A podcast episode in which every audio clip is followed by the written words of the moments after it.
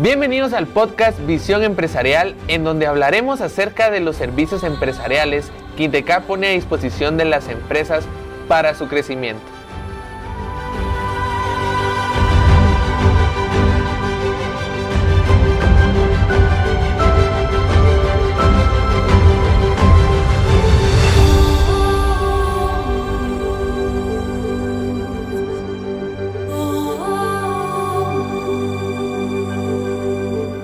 Bienvenidos a un nuevo episodio del podcast Visión Empresarial. Es un gusto estar nuevamente aquí con ustedes.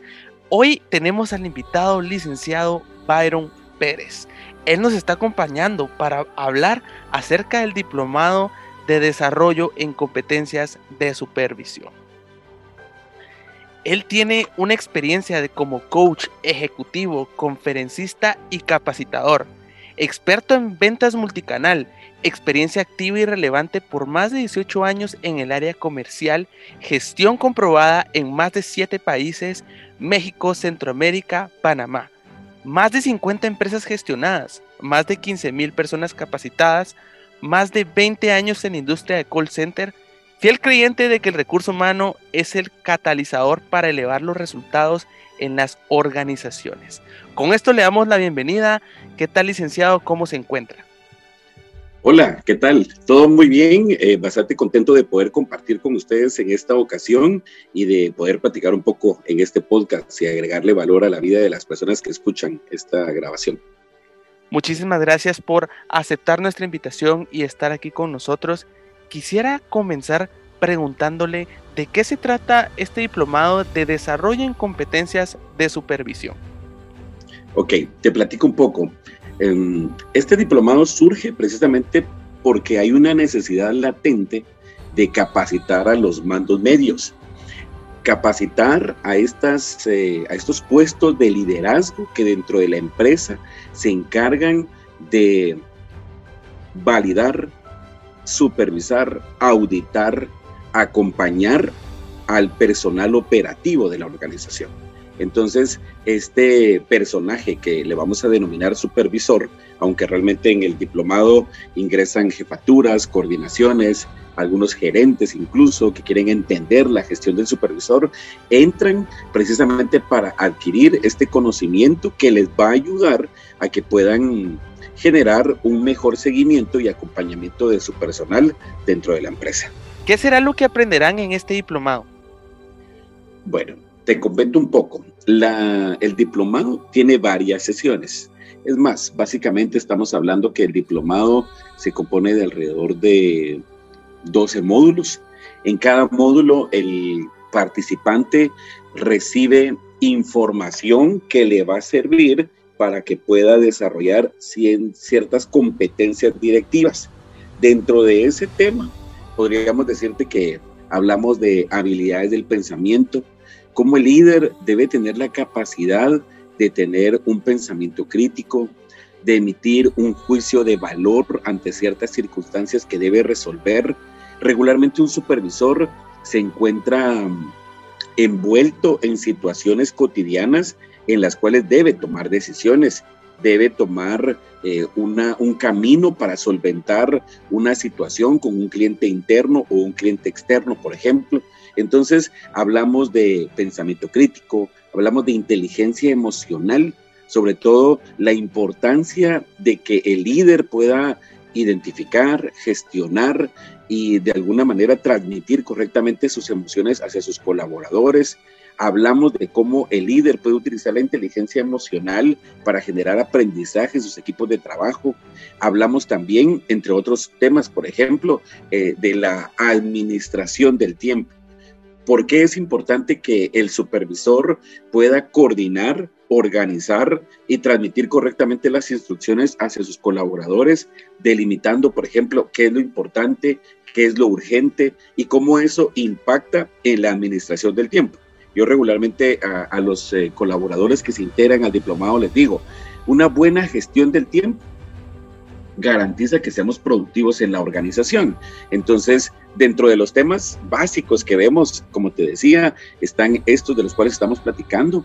También hablamos de planeación y organización, hablamos de creatividad e innovación, hablamos de liderazgo, por ejemplo, hay un módulo bien extenso en el cual empezamos a desglosar todos los aspectos que están ligados al liderazgo hablamos de los estilos de liderazgo, hablamos del modelo de liderazgo situacional, por ejemplo, hablamos de cómo el líder debe tener em, niveles en su crecimiento y cómo eh, pues hay niveles en los cuales yo puedo servir de modelo, puedo ser inspirador, puedo ser un líder también que en algún momento si no sé identificar la manera de gestionar, me puedo convertir en un líder autoritario, por ejemplo.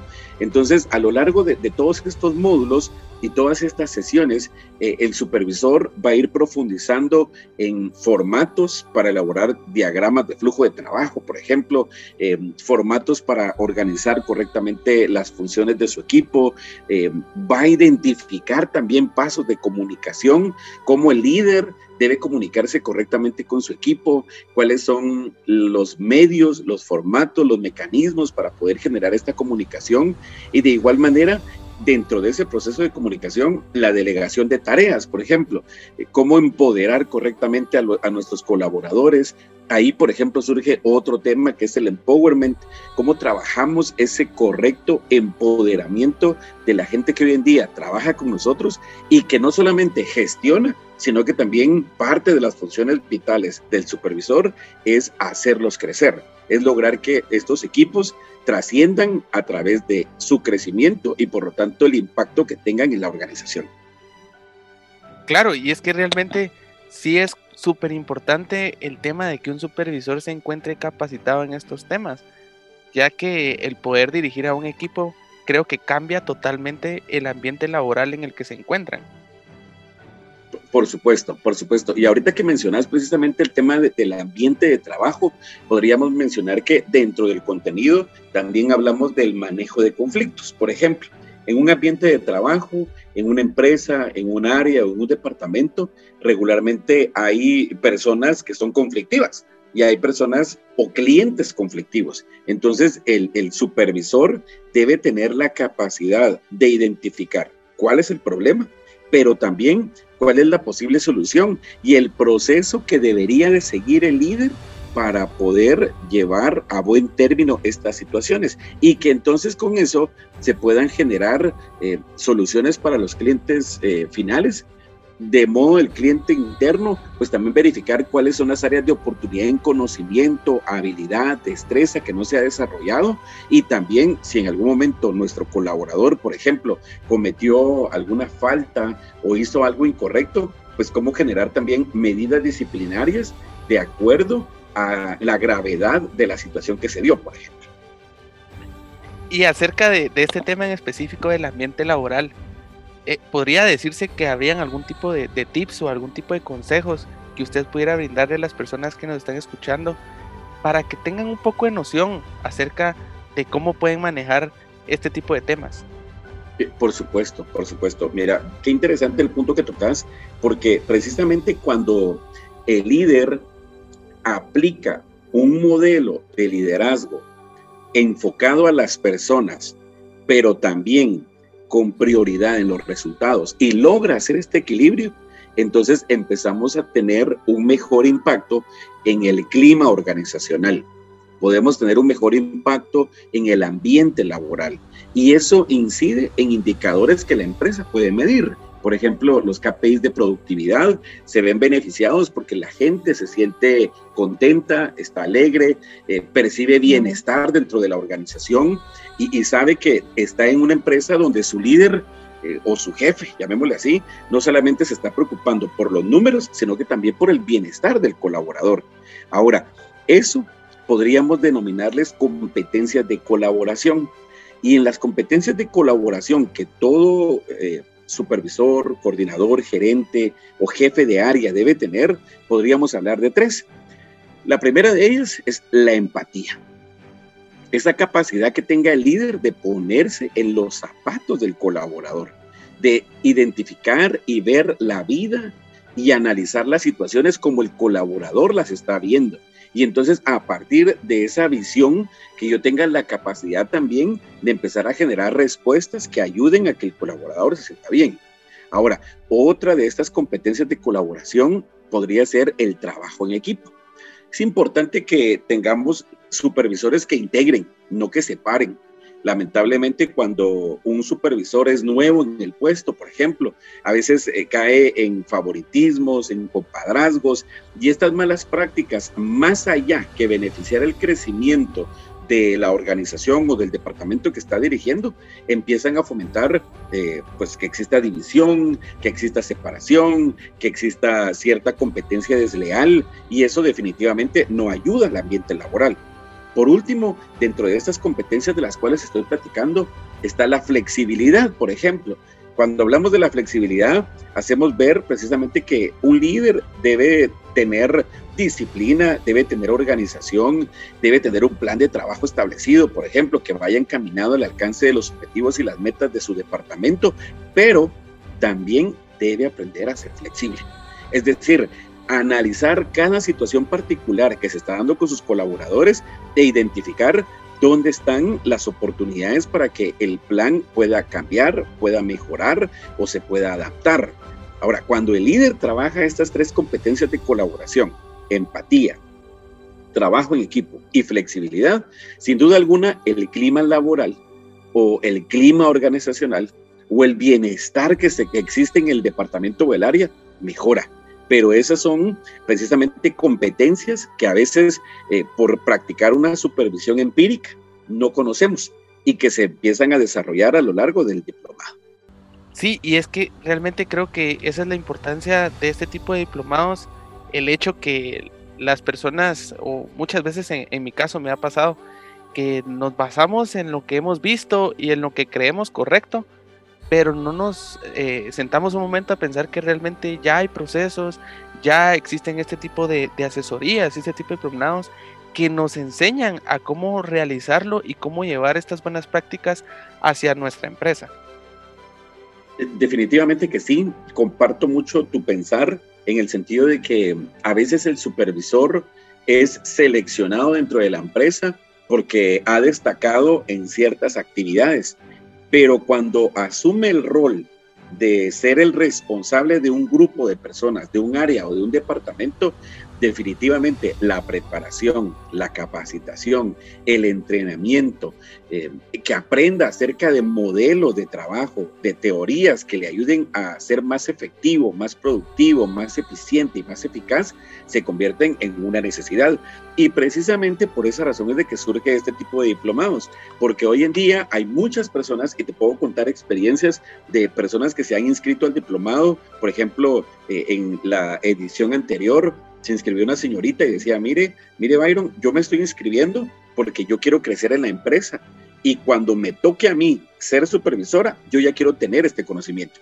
Otra persona me decía, por ejemplo, mire, yo soy nuevo en la supervisión, o sea, yo estoy recién estrenadito en un puesto como este. Y hay cosas que yo no sé, hay formatos que yo no conozco y que tal vez por tiempo o por organización de la empresa en la cual trabaja también no se le ha proveído de las herramientas. Justo en ese diplomado reciben no solamente conocimiento, sino que también reciben formatos, reciben herramientas, reciben literatura que puede hacerlos crecer y que cuando ya estamos en las sesiones Vale la pena resaltar que las sesiones se convierten precisamente en un conversatorio donde se integran líderes de diferentes organizaciones y, a la luz de ciertos problemas o ciertos casos empezamos a analizar qué acción haríamos, qué decisión tomaríamos y eso te genera aprendizaje porque esta conversación que se tiene con otros líderes te ayuda a entender otros puntos de vista de colegas que están en tu mismo puesto